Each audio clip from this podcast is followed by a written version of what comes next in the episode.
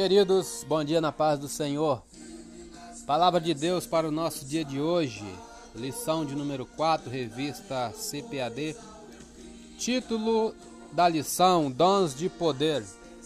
Texto áureo, 1 Coríntios 2, 4 e 5 diz: A minha palavra e a minha pregação não consistiram em palavras persuasivas de sabedoria humana mas em demonstração do Espírito e de poder, para que a vossa fé não se apoiasse em sabedoria dos homens, mas no poder de Deus. Verdade prática: os dons de poder são capacitações especiais em situações que demandam a ação sobrenatural do Espírito Santo na vida do crente.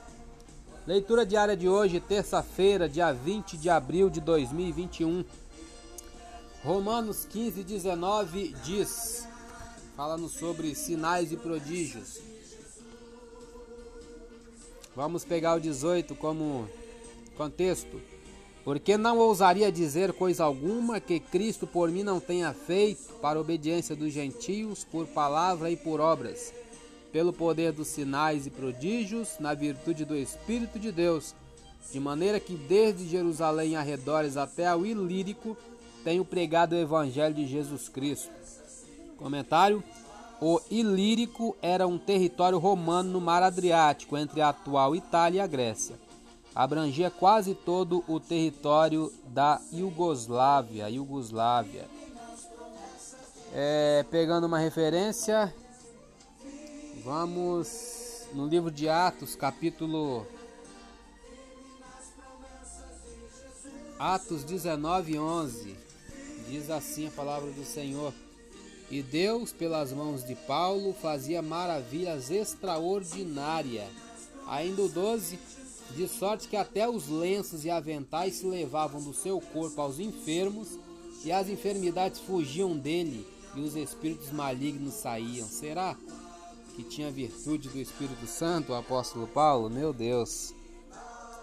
É, vamos pegar aqui outra referência. Vamos lá no livro de Segundo livro de Coríntios, ou segunda carta de Paulo aos Coríntios, como quiserem. Capítulo 12, versículo 12 diz: Os sinais do meu apostolado foram manifestados entre vós com toda paciência, por sinais, prodígios e maravilhas.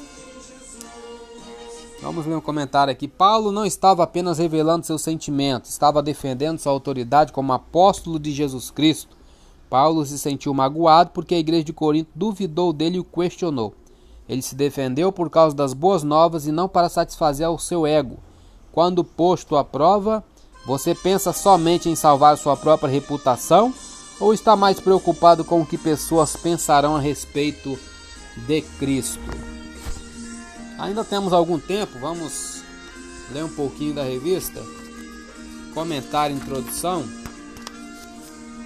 É, o ministério terreno de Jesus foi marcado por inúmeros milagres, principalmente curas.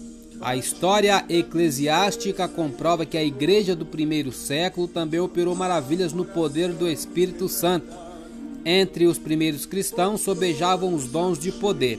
Se Jesus não mudou e os dons espirituais são para a igreja de hoje, por que atualmente não vemos as manifestações dos dons de poder em nosso ambiente com mais frequência? Será falta de conhecimento a respeito do assunto? Ou será por causa do mau uso que alguns fazem das dádivas divinas? Nesta lição, estudaremos a respeito dos dons de poder. Veremos como eles são necessários à vida da igreja. Se você deseja recebê-los e usá-los para a glória do nome do Senhor, proporcionando a edificação da igreja, busque-os com fé em oração.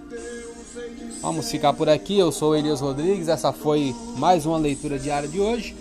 Compartilhe essa mensagem com seu grupo de amigos e que Deus nos abençoe. Amém.